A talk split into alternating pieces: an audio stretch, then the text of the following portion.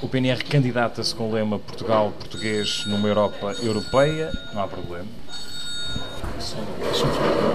Um telefonema interrompe a nossa entrevista na Confeitaria Imperial. O PNR foi excluído de um debate televisivo e João Patrocínio prepara um protesto em frente à estação de TV a discriminação por parte dos média é uma queixa constante. A mensagem não chega às pessoas, é bloqueada, há uma censura declarada por parte de muitos meios de comunicação social.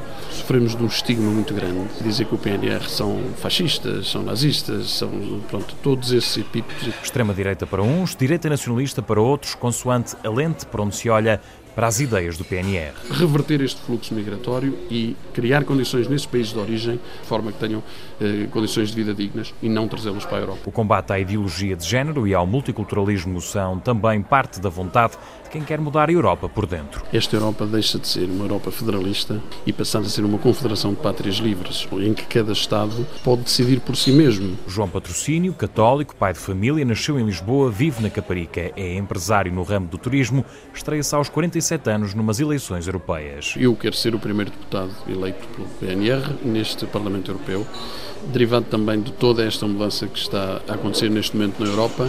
Vamos acompanhar este movimento, seremos aqueles que realmente vamos defender dos portugueses. Por cá, o PNR quer combater a abstenção, quer ser a verdadeira alternativa e João Patrocínio não poupa nas palavras à concorrência do Basta de André Ventura. É, é, é um plágio, é uma cópia de ideias que nós temos há 19 anos. Aparecem estes oportunistas políticos, eh, aparece todos os dias na televisão, já aparecem os partidos do sistema.